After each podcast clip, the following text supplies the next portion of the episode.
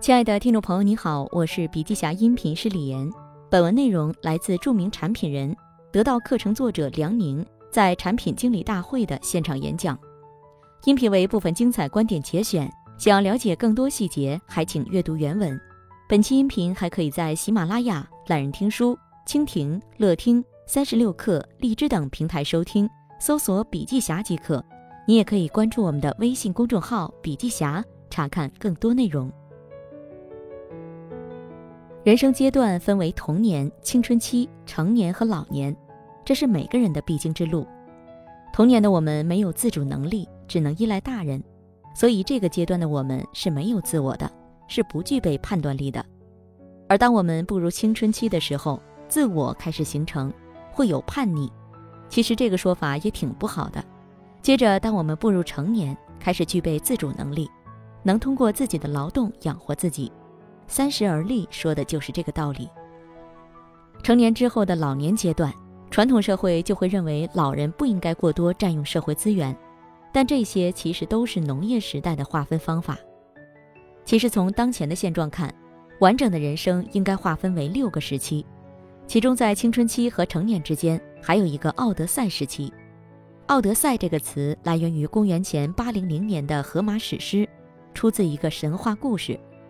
翻译过来的意思就是：当你经历一切，完成漂泊，最终找到自己的国，那么你会留下来去经营它、建设它，并且永远不会放弃它。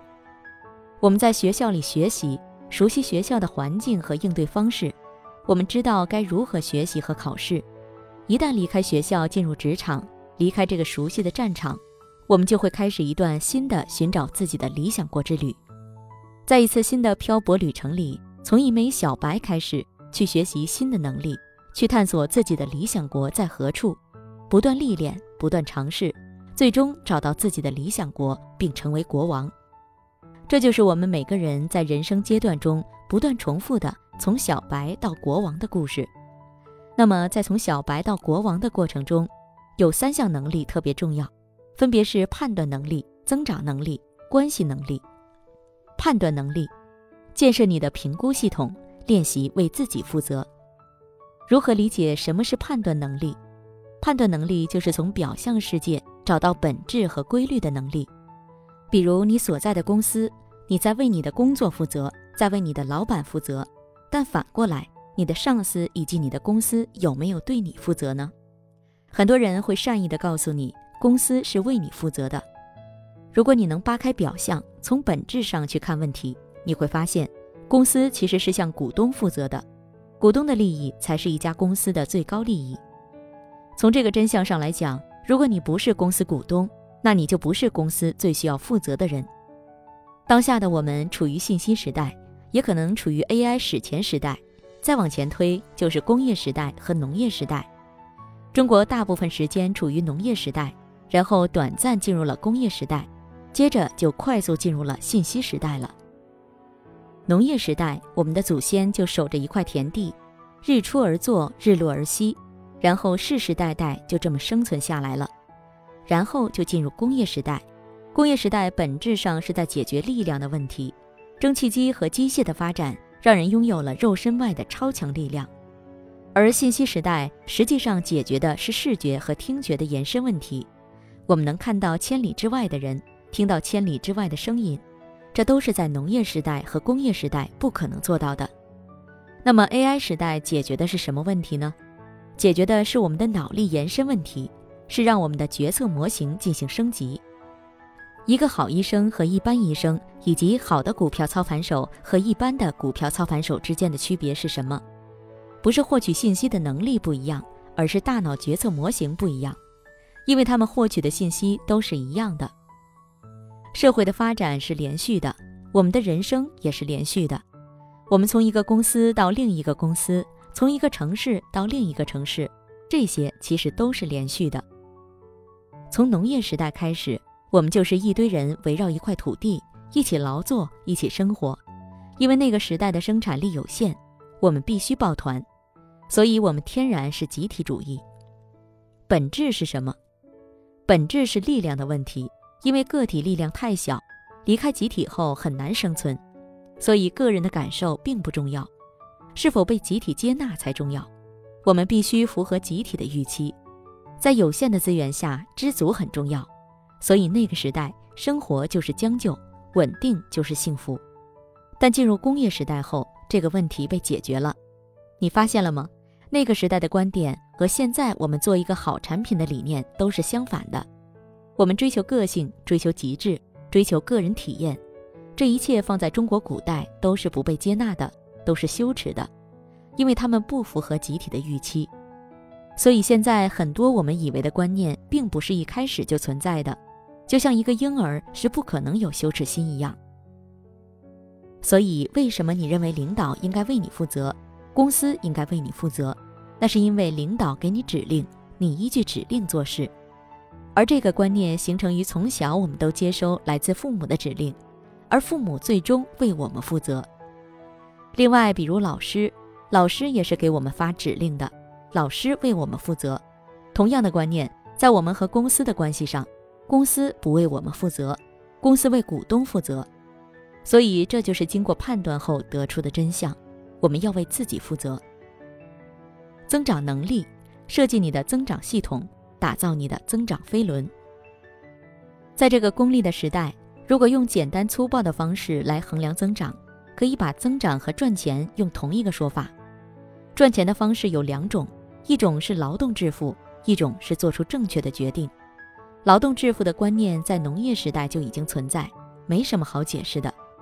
而什么叫做出正确的决定呢？这一点其实我们从小都没有刻意去学习过。因为中国的传统教育观念就是听话，就是服从。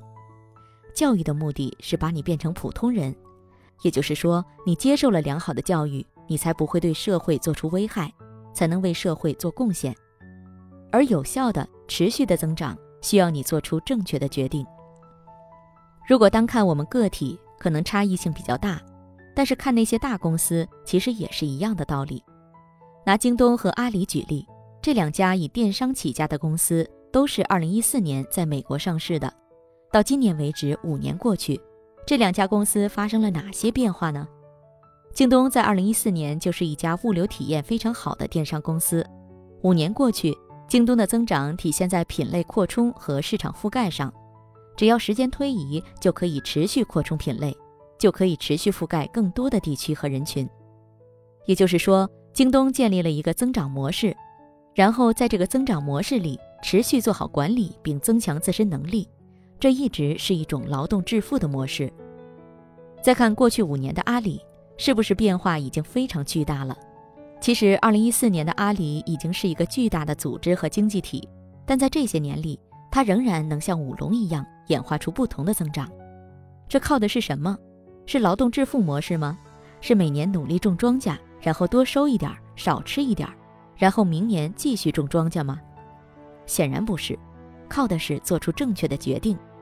对于我们个人也是一样，我们努力工作，增强技能，然后跳槽到另外一家公司，收入有个百分比的涨幅，这始终是处于劳动致富模式下的增长。还是说有意识地训练自己做决定的能力，跳出增长曲线去思考和判断，跳出自己的天花板，然后演化出自己的增长路径。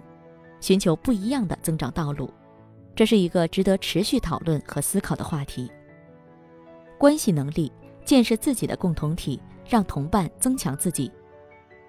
什么是关系？什么是好关系？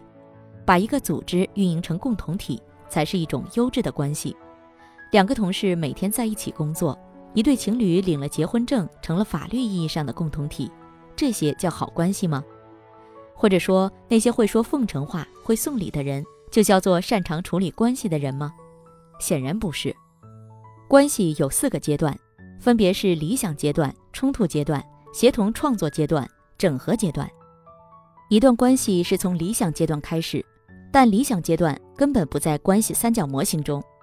理想关系只是我们的一种假想，我们会基于这种假想去产生一些行为，但实际上根本就没有进入真正的关系。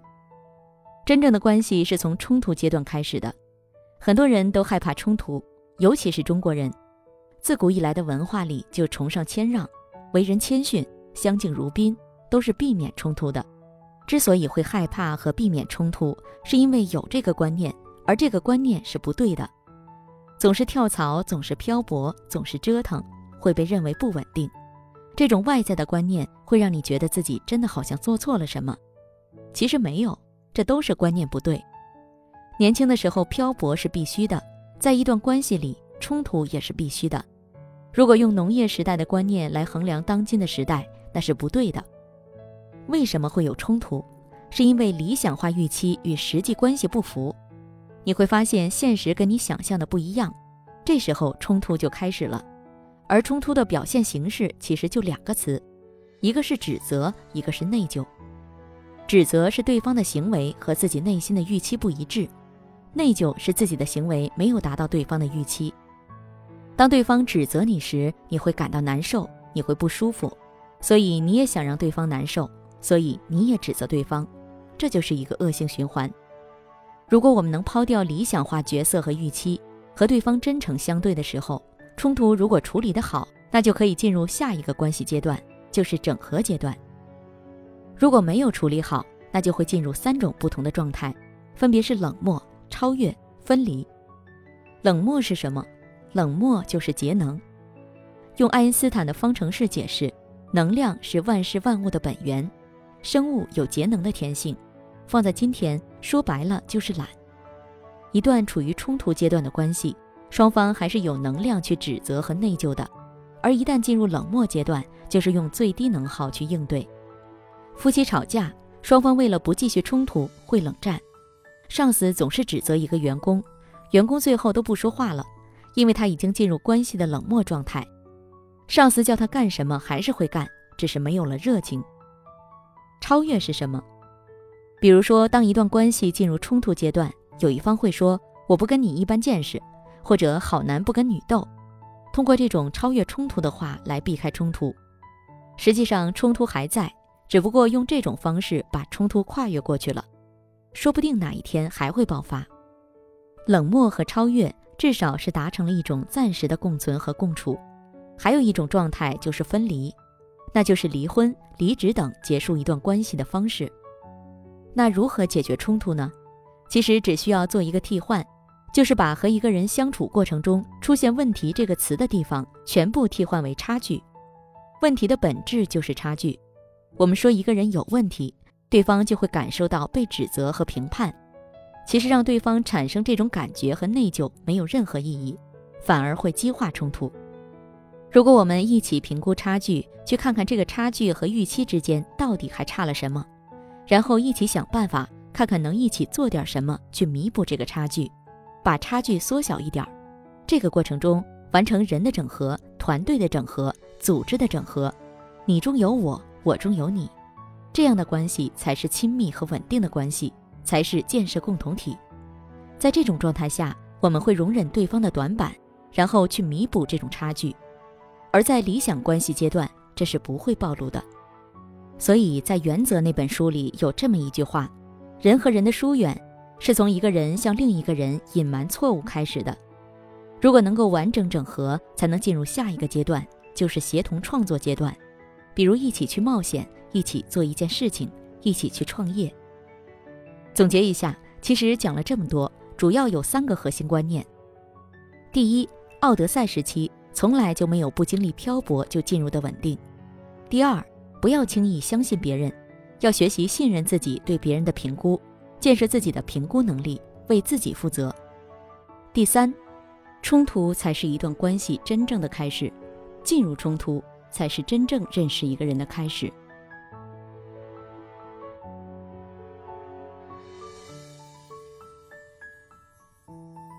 好了，亲爱的听众朋友，今天的分享就到这里，感谢您的收听。